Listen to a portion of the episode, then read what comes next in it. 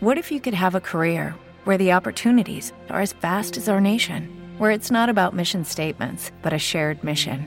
At U.S. Customs and Border Protection, we go beyond to protect more than borders from ship to shore, air to ground. Cities to local communities, CBP agents and officers are keeping people safe.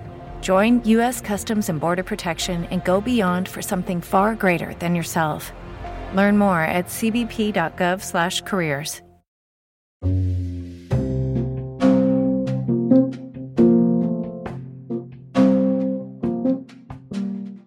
Olá, bem-vindos. Esse é o podcast Literalmente, o podcast para falar de literatura com quem entende mais ou menos. Que é Sempre você. Comigo. É, eu também. Você também não é grande coisa não, né? Você que tá dizendo. Já me criticando logo no começo, Rafael Lima, direto de Lisboa. Tudo bem, Rafael? Tudo bem, boa noite. Então, Rafael, hoje a gente resolveu falar sobre a Flip, Exato. que aconteceu semana passada em Paraty. Como sempre, Paraty, né? Se tivesse acontecido em outro lugar aí, sim, seria uma novidade. Não seria, Felipe? Não seria Flip, né? Aliás, se fosse com outra cidade começada com P, sim, né? Sim. Então a gente pode mudar, sei lá, pra Penápolis, que aí seria Flip de Penápolis. Pindamonhangaba. Pindamonhangaba, tá vendo? Vários lugares que poderiam Tem receber vários. a Flip Tem- que não tem- Paraty. Tem Portugal também, né? Não, mas aí só se fosse no Porto, né? É, pode ser. Enfim. Então a gente vai falar de dois autores que foram destaques na Flip, ficaram entre os cinco mais vendidos. Fala aí, Rafael, primeiro a sua autora aí. Eu vou falar sobre a Grada Quilomba, uma escritora portuguesa com pais de Angola e São Tomé e Príncipe. Ela escreveu Memórias da Plantação, episódios de racismo cotidiano. Muito bem, essa autora inclusive foi a mais vendida da Flip. Exato. E eu vou falar, Rafael, sobre meu pequeno país de, do francês barra burundense, burundinense, como é que é? A gente Burundês. falou isso no episódio passado, eu já esqueci. Francês barra burundês, Gael Fayet. Boa. Livro que saiu aqui no Brasil pela editora Rádio Londres. Ah, sim. Essa editora é algum selo de, de outra ou é independente? Não, uma editora independente, pequena. Eles começaram alguns anos atrás, uns 3, 4 anos atrás. Lançaram aquele livro Stoner do Sim, sim. John eu Williams, tenho que os foi- dois. O Stoner e o Butcher's Crossing. É, eu tenho, eu tenho os dois também, mas eu só li o Stoner por enquanto. Eu não li nenhum, então os dois, inclusive, para ler. Eu li deles o Recomendo bastante o Stoner. Estação à Tocha, de um escritor espanhol, ou americano, ou espanhol que mora nos Estados Unidos. Ah, eu li esse, Ah. ele, é, ele é americano, é Ben Lerner. do nome Ben. Lerner, exatamente. Também é um bom livro, É bom, mas o é Stoner é, bom. bem melhor. Eu não li, eu vou, quero ler. Então, começa hoje você, né? Então tá, começando, é, assim como no episódio passado eu trouxe um tema super leve como feminicídio, hoje eu vou falar de outro tema leve que é genocídio. O livro Meu Pequeno País, ele fala ele fala sobre a infância, né? O Gaia Faye, ele realmente, o, o escritor, né? Ele nasceu no Burundi e se mudou para a França por causa dos conflitos étnicos entre Hutus e Tutsis que acontecia no, nos dois pa- no Burundi e no país vizinho, né, que é Ruanda. Uhum. Os dois países, eles são dois países pequenos, né? O Burundi tem 27 mil quilômetros quadrados, de acordo com a Wikipédia, que também, de acordo com a Wikipédia, é o tamanho do estado do Alagoas. É bem pequeno mesmo. Então você imagina é o tamanho do segundo menor estado do Brasil. E Ruanda, que é o vizinho ao Burundi, também tem mais ou menos 26 mil quilômetros quadrados, segundo a Wikipédia, o que seria mais ou menos tamanho de Alagoas sem a cidade de, sei lá, Murici. Boa comparação. É, enfim. Então, é, esses dois países eles têm uma história comum praticamente. né? Os dois foram colônias alemãs. Os dois foram entregues à Bélgica depois da Primeira Guerra Mundial, que a Alemanha foi derrotada e foi obrigada a ceder suas colônias. Os dois países passaram a ser eh, parte do, do, do Império Belga, né, que já tinha ali o Congo Belga, que é vizinho. Congo Belga que virou depois Zaire e hoje é República Democrática do Congo. Uhum. E, enfim, os dois declararam independência em 1962. E aí começam as, as diferenças, né? Nos dois países, os europeus acabaram se aliando aos Tutsis, né? Sim. E, e aí o que acontece? Em Ruanda, depois da independência, os Hutus tomaram o poder.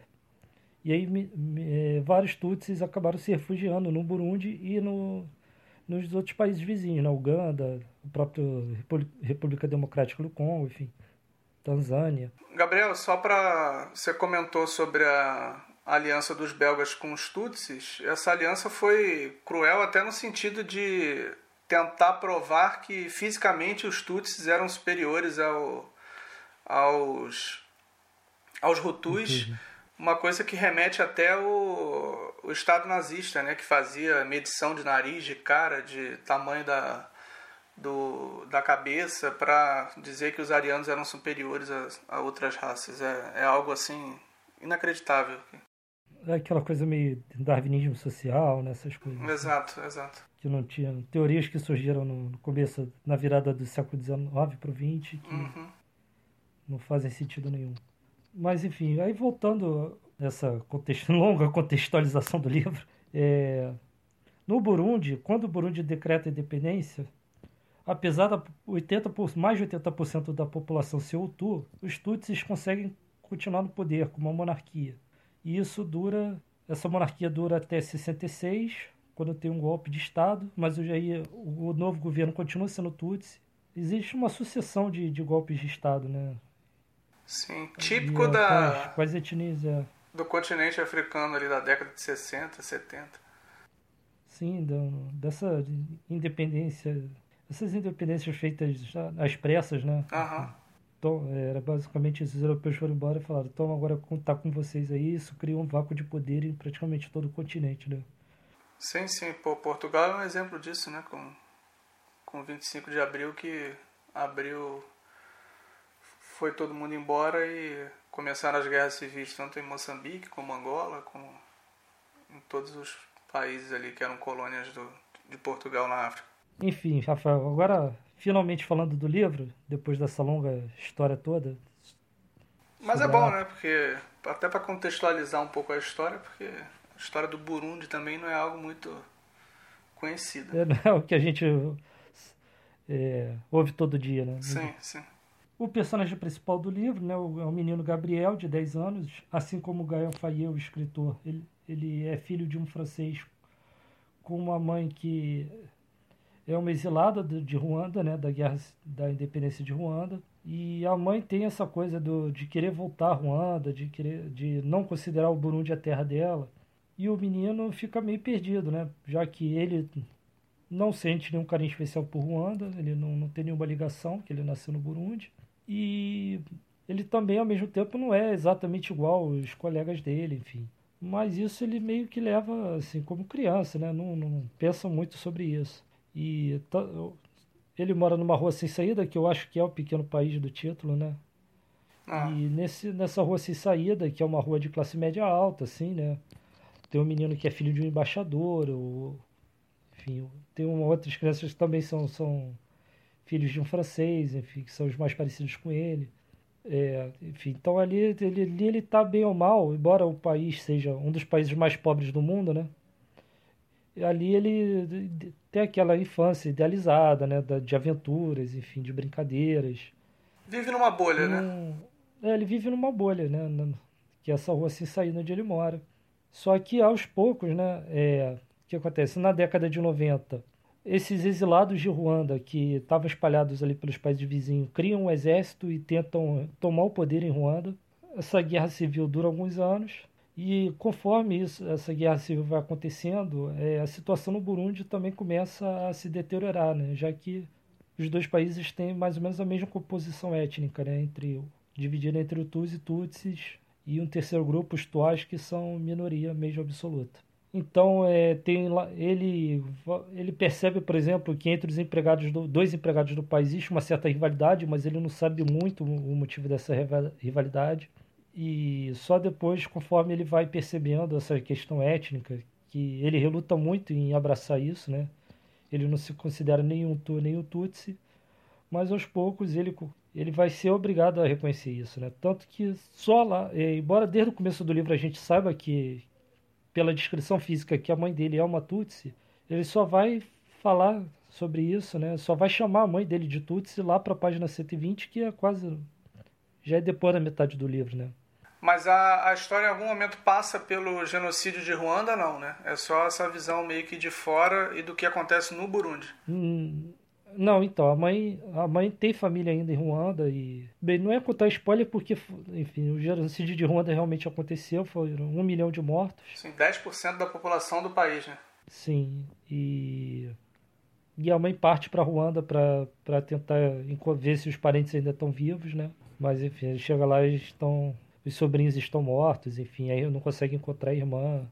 A, a história parece muito com o livro da, da Scholastic, Mukasonga, que é uma autora de Ruanda, que escreve também sobre o, sobre o genocídio. Ela tem um livro sobre. que é como se fosse uma biografia da mãe dela. Ela, ela conta sobre a guerra civil da década de 60, logo depois da, da independência, que, e o livro culmina no genocídio de 94, que é quando a mãe dela morre. E é uma história bem. Mas a mãe dela bem pesada. A mãe dela é de Ruanda, não é de, de Burundi. Era de, o genocídio foi algo inacreditável, né? Vizinhos se matavam, é, as pessoas estavam tomando cerveja no dia anterior, no dia seguinte alguém chegou, falou que o vizinho era barata, né? Que eles chamavam os tutsis de baratas uhum. e você tem que matar ele. Eu tenho tem um livro, Gabriel, chamado Sim. Na verdade, são dois livros. Um é Gostaríamos de Informá-lo de que amanhã seremos mortos com nossas famílias, que é do Felipe Gurevich. Ele conta um pouco da história das vítimas. E tem o outro do Jean Hatzfeld, que é uma temporada de facões, relatos do genocídio, que ele conta o ponto de vista dos assassinos. É, vou te ler um trecho aqui de quatro linhas sobre um assassino relatando como, como era o modus operandi uhum. deles. Quando descobríamos uns tutsis nos charcos, deixávamos de vê-los como humanos. Quer dizer, como gente parecida conosco, dividindo um pensamento e sentimentos semelhantes. A caçada era selvagem, os caçadores eram selvagens, as presas eram selvagens e a selvageria enfeitiçava os espíritos. Não tínhamos apenas nos tornado criminosos, tínhamos nos tornado uma espécie feroz num mundo bárbaro. Quem não viveu essa verdade nos próprios músculos não consegue acreditar nela. Nossa vida de todo dia era sobrenatural e sangrenta, e não achávamos nada demais. Então, é só um exemplo do que, do que foi o, o genocídio de, de Ruanda pela voz de um assassino. É, é algo bem, como ele relata, bem selvagem, você não consegue acreditar. E o livro é uma temporada de facões, porque a grande parte das mortes foi por faca, não foi por tiro, não foi por, por bomba, não foi por nada. Foi, era faca, as pessoas iam e matavam as pessoas a, a, com facão. É pesado, o assunto é bem pesado. É bem pesado mesmo. Mas, enfim. Bem, para falar, encerrar aqui sobre esse livro, né? Uhum. É, o menino acaba indo para a França né, no final do livro, assim como não é um spoiler porque é a história do, do Gael Fayet, né? Ele realmente, por causa da guerra civil no Burundi, foi para foi para a França. E aí, na França, né, é, ele mantém essa, esse alinhamento, assim, ele continua não sendo é, de terra nenhuma, não se sentindo de lugar nenhum, não se apega a nada, nem, nem a ninguém, assim, tirando a irmã dele, né, a irmã mais nova. Então, assim, é um livro que tem uma questão de identidade muito forte, né? Tem, tem muito. Que na verdade é uma identidade que não tem, né? Porque o menino, a impressão que dá é que ele nunca se encontra, né? Na... Não, que realmente o pequeno país dele era aquela rua sem saída onde uhum. ele passou a infância. E onde era. Foi o único lugar onde ele realmente pertencia.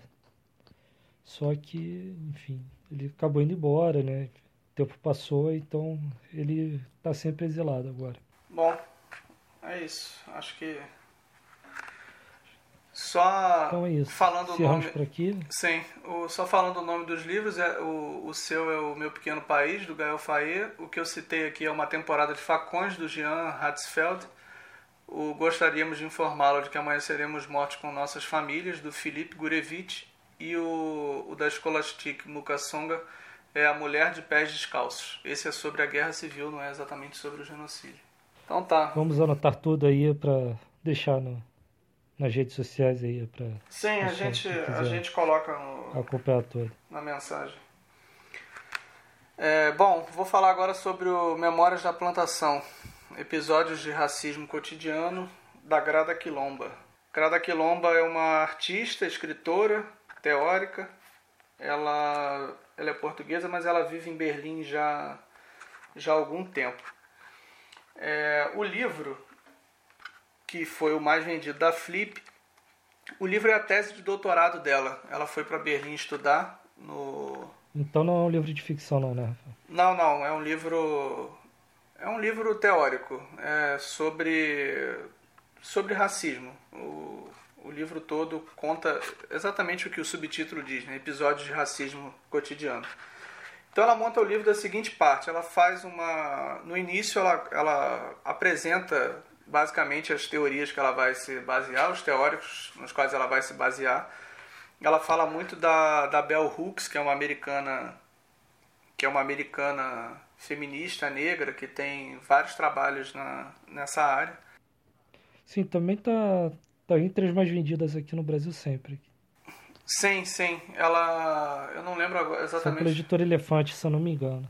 É, eu acho que é. Queria lembrar o nome, mas eu, eu acho que é exatamente isso.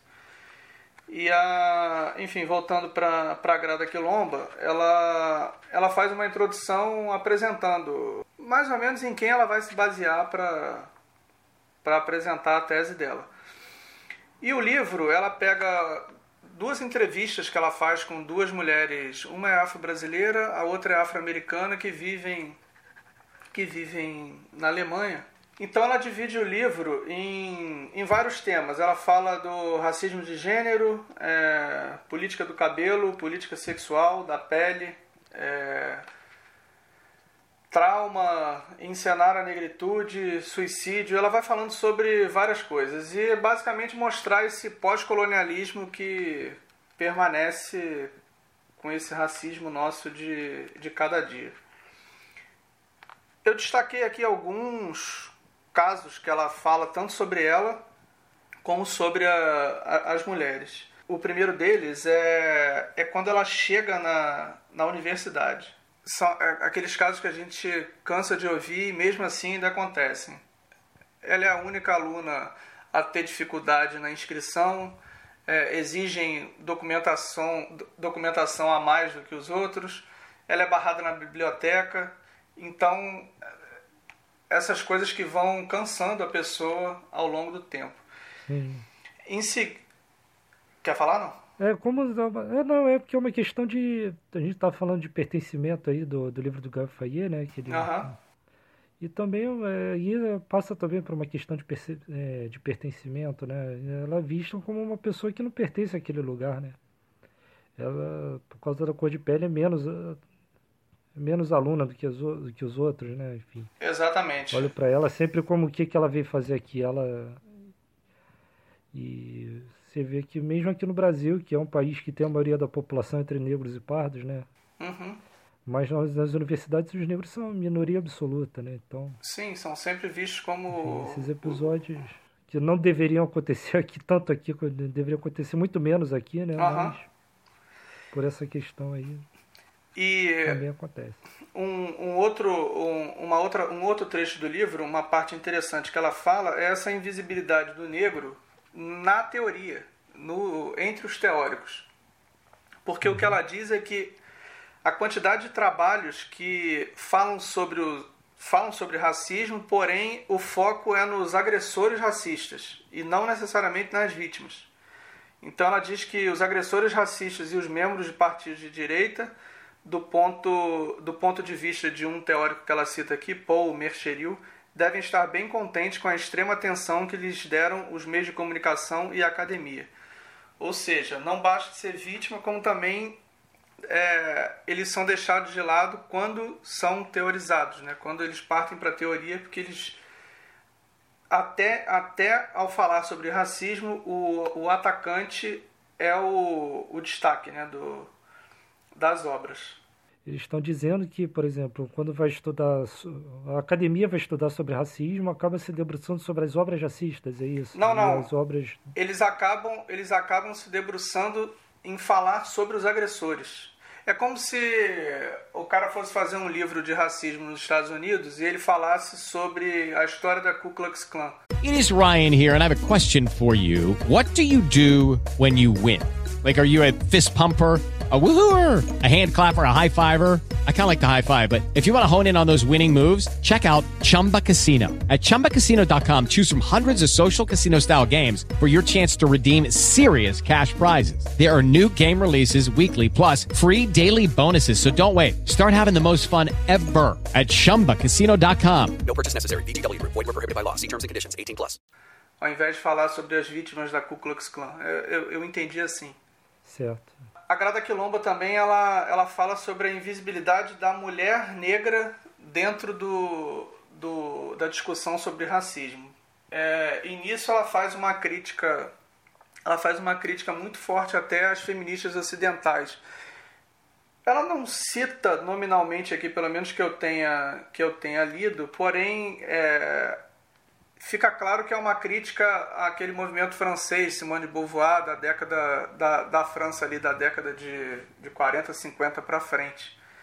Que o feminismo defendido pelas, pelas mulheres brancas é, ainda está muito longe do que, as mulher, do que o que as mulheres negras precisam ter como, como defesa.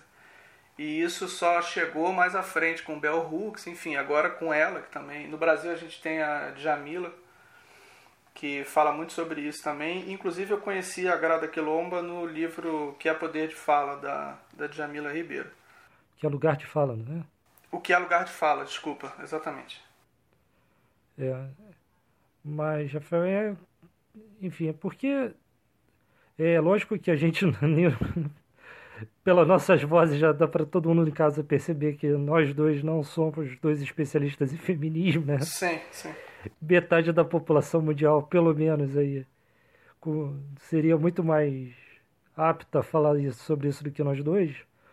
Mas é a questão é que finalmente, depois de muito tempo, as empresas capitalistas perceberam que as mulheres têm poder de compra, que as mulheres também são público, né? Então a gente vê um um feminismo liberal que é voltado para o consumo também, né? Então, uhum. assim, é, a mulher não é só uma dona de casa, a mulher ela também compra carros, ela também, enfim, faz coisas de homem, né? Entre aspas, esse, muitas aspas entre coisas, nesses coisas de homem, por favor. Sim, né? coisa de homem na cabeça então de quem é pensa assim. Então é isso, e esse tipo de feminismo não, não interessa nem, nem as mulheres e muito menos as nem as mulheres brancas e muito menos as mulheres negras. Né? Uhum. Né?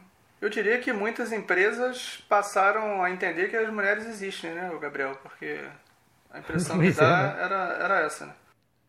Não, claro que é uma conclusão óbvia, né? Que acabou essa coisa da mulher ter que pedir dinheiro pro marido para, sei lá, ir na mercearia, né? Isso já era escroto na década de 50.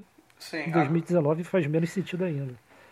É, só para você ter uma ideia, aqui em Portugal essa semana um açougue fez uma propaganda com uma foto de uma mulher na praia para vender vitela, dizendo que era uma peça de vitela você ter noção do que, que ainda as pessoas são capazes de fazer.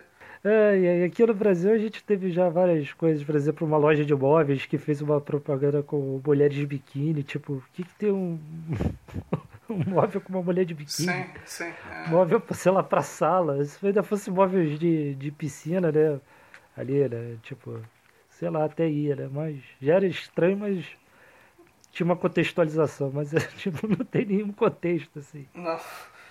É, é... Só para marcar aqui isso que eu falei, que ela faz essa crítica, ela, ela diz aqui: a luta contra o racismo não interessava o feminismo ocidental, sobretudo porque as suas ativistas brancas não eram nem são confrontadas com a violência do racismo, mas apenas com a opressão sexualizada.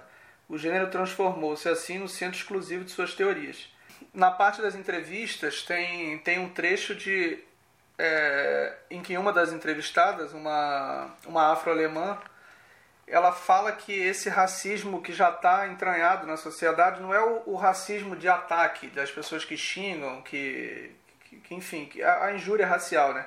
É aquele racismo que, a, que quem está que quem tá fazendo acha que não que não está fazendo. Ela diz que incomoda até mais do que quando ela é atacada de forma veemente. Ela, ela fala aqui que o racismo não é um insulto. É acima de tudo como as pessoas olham para ti quando te vêm perguntar de onde que você vem? Por que é que você fala tão bem alemão? Aí a, a, a entrevistada diz: Isso é racismo, e estas formas de racismo ainda me perturbam mais. Ou seja, é o que ela fala da universidade, né? Aquele lugar é, é como se tivesse escrito: Este lugar não é para negros, né? Então o, a sua vida aqui vai ser difícil. É o que as, os racistas tentam transformar a vida dessas pessoas. Ela conta um episódio também de quando ela era pequena, que ela foi a um médico e no final o médico, ela tinha acho que 12, 15 anos, alguma coisa assim. No, no final da consulta o médico pergunta para ela se ela queria trabalhar como, como empregada doméstica na casa deles no fim de semana no Algarve. Que ele tinha dois uhum. filhos pequenos e se ela queria ir lá era só lavar roupa. E ela poderia até no tempo livre ir para a praia se ela quisesse. É, aí ela diz que quando uhum. ela sai da consulta que ela até vomita, assim, de tão forte que aquilo é para ela. Então, assim, coisas que eu e você é, nunca passaremos e é um livro bom para para que todo mundo reflita um pouco sobre esse racismo que muitos acham que não existe. É, o Brasil de hoje é extremamente racista. Eu vivo aqui em Portugal, um país extremamente racista. Ontem uma deputada do bloco de esquerda comentou sobre isso, de que falam para ela que é para ela voltar para a terra dela e tal, e os comentários das, das matérias que falavam sobre ela no Facebook eram fotos de macacos, eram era esse tipo de ataques desse nível. Então, por aí. E muito, muitas dessas pessoas se escondem em perfis falsos de Facebook para poder fazer o que não tem, o que não tem coragem de, de falar, porque esse tipo de racismo para mim tem que ser combatido com uma cadeirada na cabeça, com um soco na cara, esse tipo de coisa. Eu não sou eu se vejo algo assim, acho que a, a reação mínima deve ser essa. É, porque algumas palavras têm tanta violência que, enfim, só não tem nada, acho que não tem outra, não tem como responder só na palavra. Não tem, não tem outra resposta. Mas enfim. Enfim. É isso. O livro é espetacular, o livro da Grada Quilomba.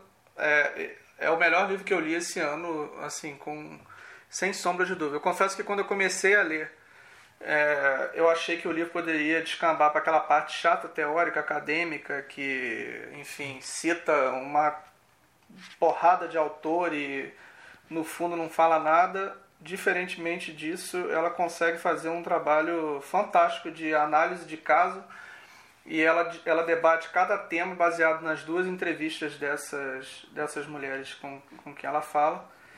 E e é fantástico. Uma coisa que ela faz no livro, Gabriel, nessa essa linguagem inclusiva né, que tentam fazer agora de todos com X, é, que, usam o X no lugar do, do gênero, que eu. Olha, eu pessoalmente, eu pessoalmente vou, vou ser sincero que eu não gosto desse X. É, eu também acho que, que confunde, eu mas. está assim, ficando cada vez mais comum, mas assim, sabe que a minha implicância com esse X? É porque eu não sei como ler isso.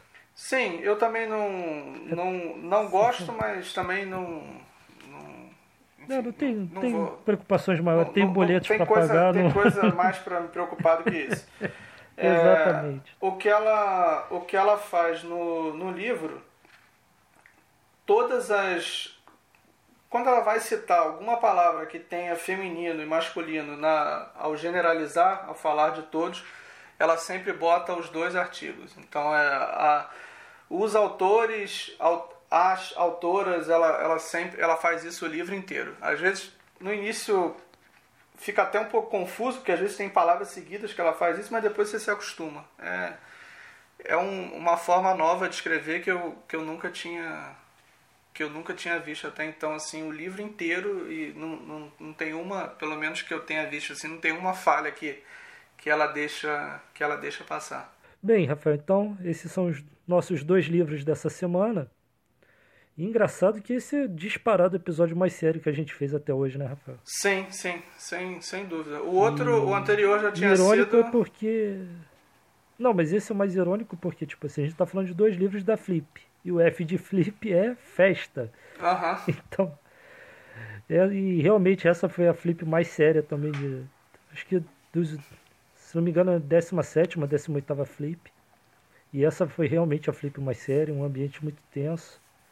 É, o... É, tivemos relatos não só da confusão por causa da, da palestra do Glenn Greenwald, né? Que pessoas, eu não sei, enfim, não tem, não tem como chamar. Pessoas de, de Melhor- camisa da CBF foram lá não, protestar contra ele, definir. né? É, seguidores do Ricardo é. Teixeira e afins. É, enfim, essas pessoas aí que andam por aí de camiseta amarela. Tirando o Rogerinho do Ingá, né? Mas enfim, esses aí. que, que, E a Elza vale- Soares. A Elza Soares veio aqui em Portugal essa semana com a camisa da CBF e cagando pra quem conseguiu estragar o, o que a camisa da CBF poderia algum dia representar. A Elza pode tudo, a Elza tá liberada. Bem, Rafael, então, falando do livro de semana que vem, você já escolheu o seu? Caralho, Gabriel, não escolhi. tu vai falar sobre qual? Eu vou falar sobre mais um tema polêmico. Vou falar sobre plantas que Plantas? podem ser fumadas e que são proibidas em alguns países do mundo, quase todos eles. Orégano. Vou falar sobre o Clube dos Jardineiros de Fumaça, livro da Carol Ben Simon. A Ben Simon ela é uma escritora gaúcha. Aham. O livro saiu pela Companhia das Letras é desse ano, do ano passado, um livro recente, e conta a história de um professor universitário brasileiro, gaúcho, que vai para Califórnia e vai trabalhar. Pelo que entendi, ele vai trabalhar nas plantações de maconha, já que maconha foi legalizada na Califórnia. Ah, maneiro. Mais um tema aí, polêmico. Então, Rafael, esse é o meu livro da semana que vem. E aí, desses 30 segundos aí, já escolheu o seu?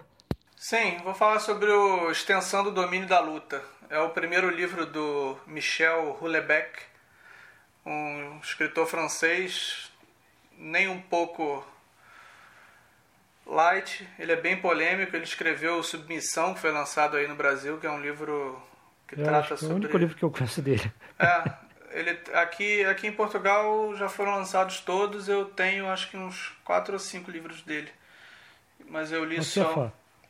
Hum, Não muito, mas eu acho ah, os temas dele interessantes. É, então, para quem quer começar a lê-lo, eu vou falar sobre o primeiro livro dele, que é o Extensão do, do Domínio da Luta. A gente grava aí para a semana que vem, Então, combinado. certo? Bem, um abraço a todos que nos aguentaram durante esse, Olha, Esses- esse episódio vai ficar mais longo também. Sim, esse já tem episódio- 47 minutos de gravação. Fazer vai os. ser o episódio mais sério, mais longo do, do nosso podcast aí por enquanto. Um abraço a todos. Voltamos na semana que vem. Um abraço. Rafael. Um abraço, valeu.